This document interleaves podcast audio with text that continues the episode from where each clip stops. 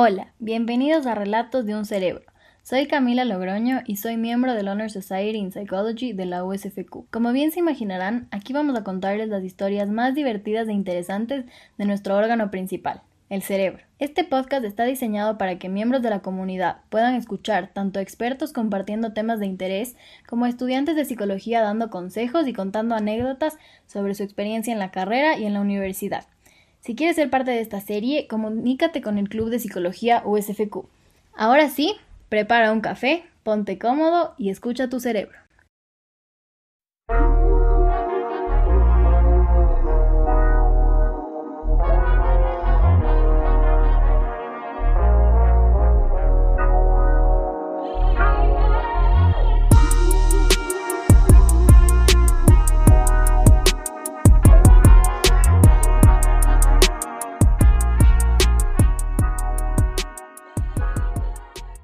Es emocionante y a la vez difícil proponer el primer tema del nuevo podcast.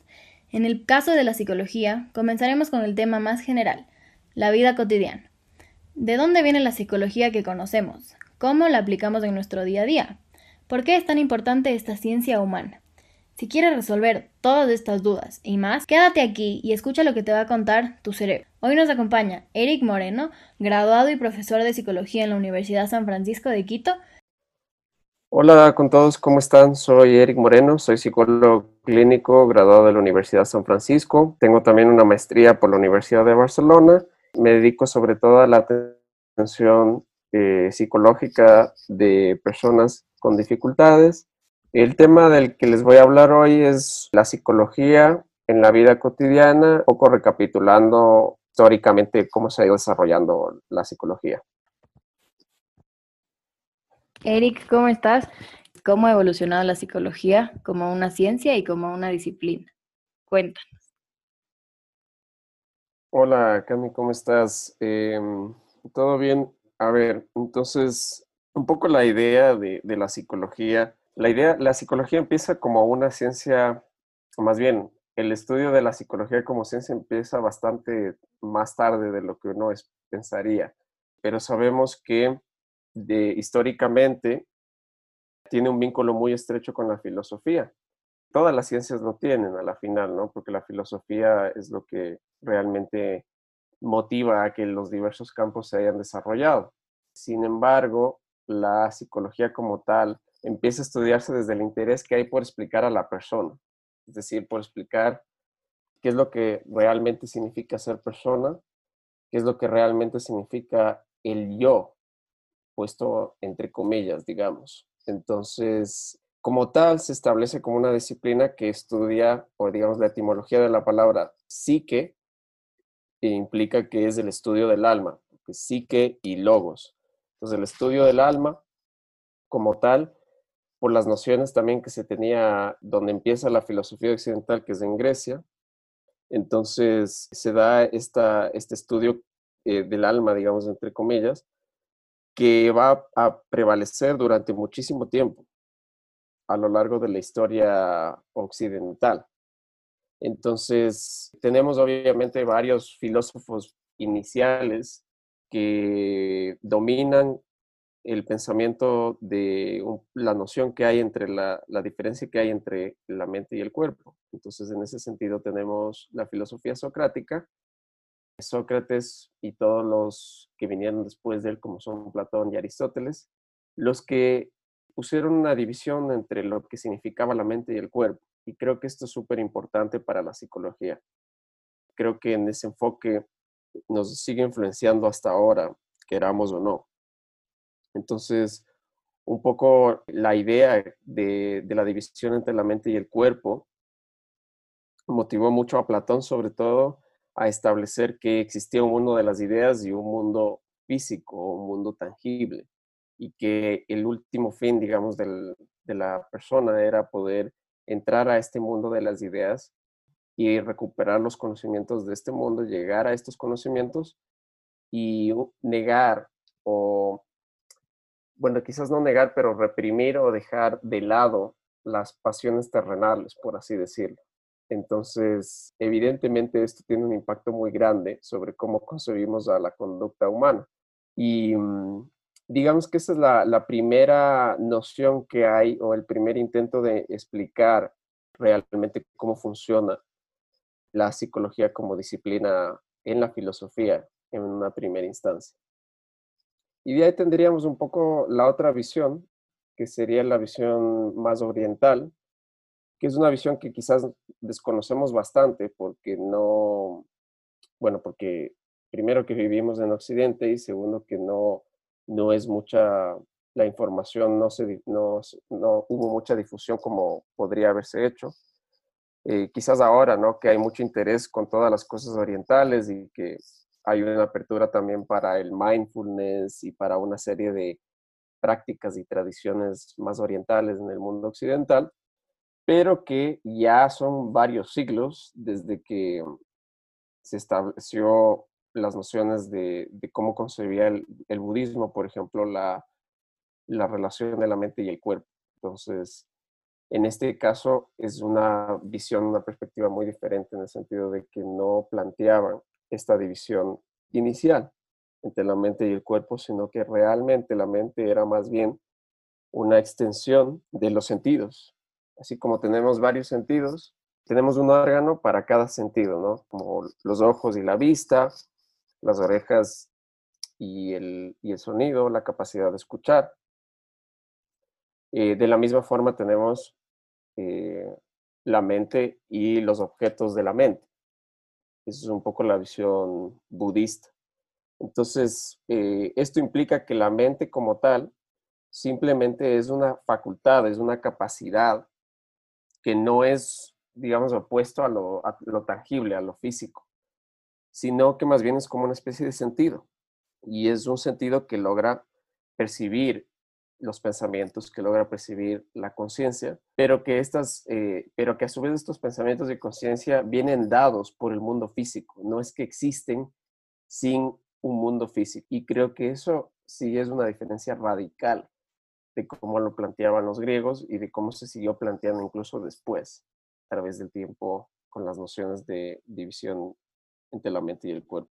Yo creo que ahí sale un punto bastante importante y es como por más de que las vemos como pensamientos de ideologías sumamente diferentes al ser de Oriente y Occidente, pero a la final es como buscamos el bien como de la mente y buscamos, por más de que también se busca el bienestar del cuerpo, con la psicología, en cualquiera de estas dos filosofías se trata de buscar el bienestar de, de nuestra mente.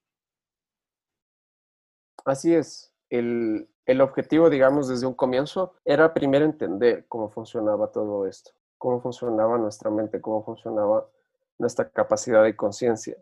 Y luego el, el, objetivo era justamente intentar establecer un bienestar, cómo llegamos a tener bienestar mental o a tener paz mental. Y creo que tanto en Oriente como en Occidente plantearon estrategias para poder lograrlo y se vio muy influenciado también por el contexto histórico de, de cada uno de los sitios en donde se estaba. Yo creo que con eso podemos seguir un poco a cómo ahora en la actualidad y en el mundo tan cambiante en el que vivimos, cómo y dónde aplicamos la psicología, por más de que no seamos estudiantes de esta carrera. Bueno, hay varias cosas que han influenciado al punto en el que llegamos hoy en día sobre la psicología como, como disciplina, como ciencia y como algo que se puede ver o valorar dentro de la vida cotidiana. Entonces, eh, digamos, es importante hablar de varios puntos que han influenciado hacia, hacia donde estamos hoy. Entonces, por ejemplo, Freud, sabemos que es una figura controversial, pero él estableció la, la idea básica de que era importante a veces conversar, lograr expresar lo que uno estaba sintiendo dentro de una relación Em, aparentemente terapéutica, ¿no? O sea, el, inicio de la psicología clínica como tal va a ser muy influenciado, va a dar un giro radical una vez que Freud plantea todos sus postulados de psicoanálisis. Eh, y luego tenemos la idea de Rogers también con el humanismo que vendría a consolidar un poco esta noción de que se pueden curar las cosas a través del habla y finalmente creo que el, autor más importante para definir cómo podemos ver la psicología en la vida cotidiana es Skinner. Skinner nos da un poco la noción de que el contexto realmente es lo que puede producir la conducta. Entonces, em, si el contexto puede producir la conducta y está vinculado a los sentidos, o sea, está vinculado al, a cómo yo eh, proceso esta información, cómo yo respondo ante los estímulos del ambiente y cuál es mi historia del aprendizaje que yo he tenido con estos estímulos, entonces yo creo que eso es algo que todo el mundo puede relacionar, porque todo el mundo ha pasado por una historia de aprendizaje, todo el mundo está en un contexto, o sea, nadie está fuera de contexto, todos estamos en una, todos estamos primero en un planeta, estamos en una sociedad, estamos en una familia quizás, o en un contexto que estamos teniendo una relación con otras personas y entonces por lo tanto nuestra conducta va a hacerse, va a modificarse, va a poder repensarse eh, en el sentido en el que estemos vinculados a un contexto determinado. Y esa idea eh, que planteó Skinner, por ejemplo, de, de la historia del aprendizaje a través del condicionamiento operante, es algo que radicalmente transformó cómo se ve la psicología hoy en día y cómo se han aplicado ciertos procedimientos para poder mejorar las condiciones en las que vivimos, sobre todo. Ya, yo creo que esto de lo que acabamos de hablar también se relaciona un poco con el hecho de que si las personas creen que están actuando en base a su mente, en base a procesos ya establecidos, si se conectan un poco más con su alma o si creen que solamente somos procesos biológicos. Entonces, no sé si puedes hablar un poquito más de eso. Tradicionalmente, como, como empezamos hablando, la psicología empieza como el estudio del alma, pero digamos que con los avances que tenemos hoy en día, esta visión es un poco antigua y queda bastante atrasada. Tanto es así que muchos autores incluso han propuesto que ya no llamemos a la disciplina o al concepto, no lo llamemos psicología, sino que le llamemos eh, las ciencias del comportamiento o el análisis de la conducta que es un poco la, visión que también tiene el conductismo y Skinner. Em, pero yo creo que la idea que a veces tenemos de que solo nos centremos en explicar una parte o con una perspectiva determinada cómo nos comportamos, cómo pensamos, cómo sentimos, eh, para mucha gente no es válida porque tenemos muchas perspectivas de las cuales hablar y de las cuales se han intentado conceptualizar justamente todos estos elementos. Entonces, en ese sentido es, es difícil de, determinar eso porque realmente nunca vamos a tener una sola perspectiva que pueda explicar todos los hechos, o al menos hasta ahora no se lo ha podido lograr. Siempre va a haber críticas y siempre van a haber huecos en, un poco en las, explicaciones que a veces damos, pero la idea es que podamos buscar una teoría coherente con la cual expliquemos la mayor cantidad de hechos posibles. Y en ese sentido, por ejemplo, el análisis de la conducta nos ha ayudado a entender bastante cuál es la relación que tenemos con nuestros pensamientos, cuál es la relación que tenemos con nuestras acciones y también con nuestros sentimientos. Entonces, el establecimiento de hábitos, por ejemplo, es algo que funciona muy bien de esta manera. La disciplina, el establecimiento de rutinas de disciplina con los padres y, los hijos, por ejemplo, es algo que se ha visto que funciona muy bien también a través de esta perspectiva. La búsqueda del bienestar psicológico en sí misma es algo súper importante y se ha estudiado sobre todo desde una visión más de, la psicología positiva, que es otra disciplina moderna que ha salido en base también a, todo lo que ya hemos comentado. Entonces eso sería un poco la, digamos, el intento de, focalizar nuestros esfuerzos en, explicar cómo funciona o cuál es la, mejor forma de ver las cosas desde la psicología eh, cotidiana, ¿no? Qué interesante. Y ahora nos puedes contar un poco acerca de las cosas que tenemos en nuestra vida cotidiana, en nuestro día a día, que se han estudiado para llegar a un bienestar, digamos, de nuestra mente y de nuestro cuerpo, como un bienestar psicológico. Hay muchas cosas hoy en día que se estudian que quizás nosotros no hemos considerado o no hemos tenido en cuenta dentro de la psicología, digamos, de la vida cotidiana. Pero, por ejemplo, tenemos el concepto de flow, que es un concepto que nace desde la psicología o que está relacionado a la psicología positiva, que planteó este autor que se llama, bueno, es un nombre bien difícil porque el nombre está en húngaro, pero se llama Sensi, Sensi. Él propone que hay una, una noción de que nosotros nos adentramos completamente, nos estamos inmersos dentro de una actividad en concreto que hacemos y que si es una actividad que en verdad nosotros valoramos muchísimo y que nos gusta muchísimo, que tenemos una pasión por esa actividad, entonces que nosotros nos fundimos, quedamos completamente inmersos en esta actividad y somos uno con la actividad, básicamente es una noción que nos va a llevar a entender de que es una forma de tener bienestar psicológico en la medida que nosotros podamos encontrar actividades en las que podamos tener este, esta clase de sensación o de experiencia. Entonces, se ha visto que la gente que mayor bienestar tiene o la gente que mayor felicidad, digamos, podríamos ponerlo así, entre comillas, que percibe, va a ser que tiene más cantidad o, más, o con más frecuencia que entra en este estado. Eso por un lado. De ahí, bueno, sabemos que el tema de relaciones interpersonales es un tema que a todo el mundo le interesa, sobre todo relaciones de pareja, ¿no? Porque todos eh, tenemos alguna vez, hemos tenido algún interés por alguien o alguien ha tenido interés por nosotros o nos gustaría o hemos tenido la idea de que nos gustaría agradarle a alguien en ese sentido, entonces, porque es una, es una condición natural, ¿no? De, también como personas de poder relacionarnos y tener relaciones sociales de todo tipo. Y este es un área que se estudia bastante, o sea, que intentamos asociar con algunas eh, cuestiones como personalidad, como, como inteligencia, como capacidad de afrontamiento, como como varias cosas en general, ¿no? Que intentamos relacionar directamente o vincular para poder ver cuál es la mejor manera de relacionarnos y cuál es la mejor manera también de mejorar nuestras habilidades sociales para poder conseguir justamente relaciones satisfactorias. Y bueno, finalmente han habido muchos eh, libros últimamente o en los últimos 10 años, en los últimos 10 a 15 años que se han publicado sintetizando mucha información de cuál es la investigación contemporánea en la psicología.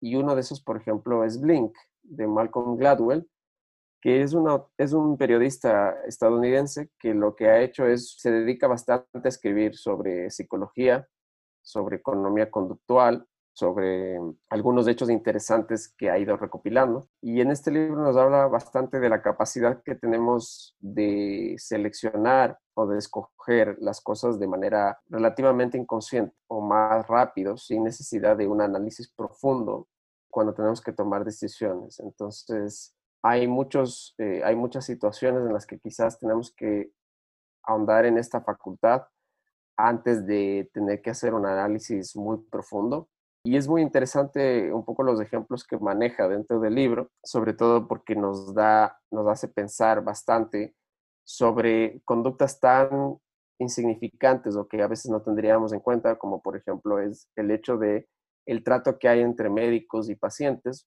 que muchas veces uno ya está acostumbrado a la idea de, que los médicos son bastante impersonales, de que no se involucran mucho con la persona, de que solo eh, están viendo una lista de síntomas y luego mandan la medicación o mandan el procedimiento y ya está. Pero una de las cosas que él cita, digamos, en el libro es que se ha visto que, o hay investigación que demuestra, se toman menos tiempo quizás en, en escuchar a la, persona o en recibir o dar a entender que han comprendido la, la demanda que está planteando la persona. Pues resulta que cuando hay problemas, en el sentido de que hubo algún mal procedimiento o los pacientes no están conformes con el trato, suelen ser los médicos que más, eh, digamos, suelen ser las personas que, que sienten que no han sido tratadas adecuadamente o que no les han escuchado, tienen una mayor probabilidad de, de demandarles o denunciarles por mala práctica o por, por, cualquier otro aspecto que los médicos que se tomaron quizás unos minutos en escucharles y en darles a entender que estaban justamente escuchándoles. Entonces, cosas como estas eh, yo creo que influencian bastante al estudio de la psicología moderna o de la psicología en la vida cotidiana, porque son cosas que uno a veces ni siquiera se da cuenta, que ocurren en el día a día y que uno diría no es psicología. Sí, sin duda. Y creo que también abre un espacio bastante interesante para ponernos a pensar en cómo los investigadores pueden identificar los comportamientos y las conductas que sean más relevantes para poder desarrollar y encontrar un buen estado de salud mental y también de salud física. Sí, sí, definitivamente. Entonces, un poco la, yo creo que el objetivo de la, de la ciencia psicológica hoy en día es justamente, como dices, incrementar el bienestar o la salud, eso viéndolo desde una perspectiva más clínica, digamos, o de una perspectiva de la psicología positiva, quizás también de, estudiar el bienestar psicológico, pero también de comprender, de comprender un poco cómo es que nosotros somos, cómo es que nosotros nos comportamos. Entonces yo creo que en ese sentido, a pesar de que ya hay muchas respuestas, todavía nos quedan muchas preguntas también por hacernos, sobre todo por el mundo cambiante en el que vivimos y más que nada por situaciones que a veces no, de las cuales no tenemos una, un antecedente claro. Entonces, el ejemplo que tenemos hoy en día es lo que estamos viviendo ahora mismo, ¿no? Lo del confinamiento es una situación sin precedentes que evidentemente ha ocurrido muchas veces a lo largo de la historia de la humanidad, pero es la primera vez que nuestra generación o las personas que estamos viviendo ahora experimenta esto y con los desarrollos contemporáneos, no solo en psicología, pero en otras cosas, tenemos que confrontarlo y tenemos que vivirlo. Entonces, esto sí nos pone, por ejemplo, a una situación súper súper interesante de cómo tener que lidiar con todo lo que está pasando y a nivel social sobre todo, ¿no? Porque creo que una de las cosas más, no sé si graves, podríamos decirlo, es que este, este confinamiento pone una, un reto muy importante hacia el relacionamiento con las demás personas, ¿no?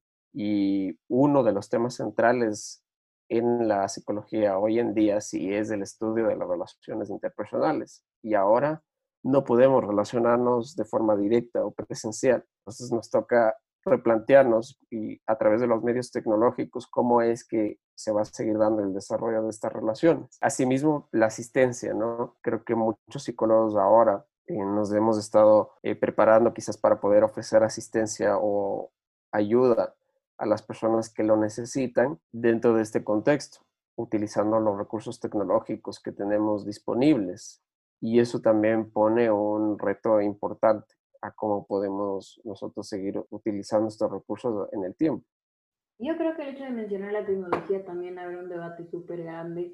Si bien es cierto que es una herramienta para el desarrollo personal, laboral y demás, también es como ha sido un obstáculo en el que las personas puedan realmente conocer y establecer las relaciones que, que desean tener en su vida. Entonces también considero que puede ser un un limitante al momento de querer establecer una relación sana, positiva y profunda con una persona también ahora en la actualidad, que me parece que antes, con un poco menos de desarrollo tecnológico, no era tan difícil como manejar este tipo de relaciones. Sí, definitivamente. O sea, la tecnología nos trae tanto beneficios como perjuicios y justamente estamos en una época en la que se ha criticado bastante el hecho de que tengamos, digamos, que ha perdido la comunicación porque pasamos mucho tiempo en el celular, porque pasamos mucho tiempo en WhatsApp, en redes sociales, y, pero ahora estamos en una situación que, que justamente ocurre lo, lo contrario, que tendemos, dependemos de estas redes sociales o de estas tecnologías para poder relacionarnos, porque de lo contrario, no habría manera de. Entonces, no me imagino cómo sería tener la cuarentena 500 años atrás, porque no hubiera habido manera de poder estar haciendo lo que estamos haciendo ahora, por ejemplo, el podcast, o no habría manera de comunicarse con, con nadie si es que están muy lejos, y por lo menos ahora tenemos esa posibilidad. Entonces, sí es una cuestión interesante y, difícil. Yo creo que eso también da un paso a como la importancia y la relevancia que tiene la investigación ahora y el acceso que tienen las personas a conocer un poco de estos estudios que ya sea de salud mental, de tecnología y o de noticias actuales que pueden hacer que las personas tengan una mejor noción de el mundo tan cambiante en el que vivimos y puedan también como cuidar y preservar su salud mental y física. Sí, definitivamente Es, es, una cuestión también que muchos se han planteado, ¿no? De la difusión de información y de que tengamos un acceso más adecuado a la información. Yo creo que es algo que hace falta bastante. Lastimosamente igual mucha de, de la investigación o la gran mayoría que se hace está en inglés, por ejemplo. No es que sea un problema, sino que en nuestras sociedades quizás es más difícil poder llegar a entender la información, ya sea por una limitación del idioma o porque dependeríamos de una persona que tenga que traducir y, dar a conocer esta información. Pero creo que hay muchos esfuerzos hoy en día de, todas partes, desde iniciativas estudiantiles a iniciativas ya profesionales, y iniciativas ciudadanas para dar a conocer la evidencia y de cómo funcionan muchos de los procesos de nuestras conductas, pensamientos y sentimientos.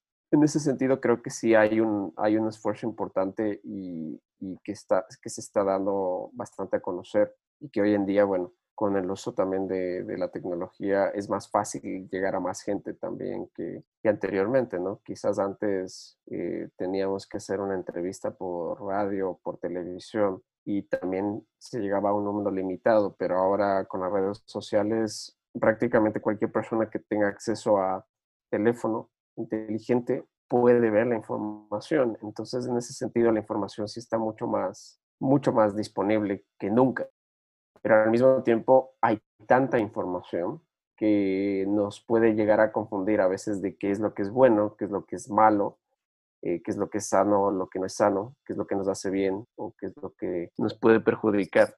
Entonces, en ese sentido, creo que sí, los profesionales tenemos que encontrar una forma de resumir esta información y dar a conocer a las personas o a la gente en general para que pueda no solamente buscar la ayuda necesaria si es que la necesita, pero hacer o ver la forma de modificar eh, lo que hace en el día a día o darse cuenta de cuáles son las cosas en el día a día que quizás podrían mejorar. Es verdad, Eric. Y también, y como una conclusión para las personas que nos están escuchando, aparte de estar un poco más conscientes acerca de sus conductas, de sus decisiones y de sus acciones, ¿cómo podemos ahora aplicar la psicología en nuestro día a día? todas las personas tenemos la capacidad, primero justo como dices, de ser conscientes, por esta capacidad de conciencia que tenemos de lo que hacemos, de lo que sentimos y de lo que pensamos. Tenemos la capacidad también de tener estos eh, pequeños trucos de modificación conductual. La cuestión de hábitos, por ejemplo, es algo que creo que se puede aplicar a todo el mundo, eh, porque tenemos hábitos muy establecidos, quizás Ahora es un tema que me parece súper importante en medio del confinamiento. Se ha visto que si tenemos una rutina más o menos estructurada de las cosas que hacemos en el día, entonces tenemos capacidad para poder estar más tranquilos o estar más organizados y, sentirnos que podemos lidiar con las cosas que tengamos que hacer. Entonces, una de las formas que yo creo que es bastante útil para empezar a ser consciente de los hábitos y de cómo puedo yo cambiar esto, es que nosotros identifiquemos en dónde estamos en primera instancia. O sea, en dónde estoy haciendo mi trabajo. Estoy en mi cuarto, estoy en la sala, estoy en la cocina, estoy en la cama, estoy en el escritorio.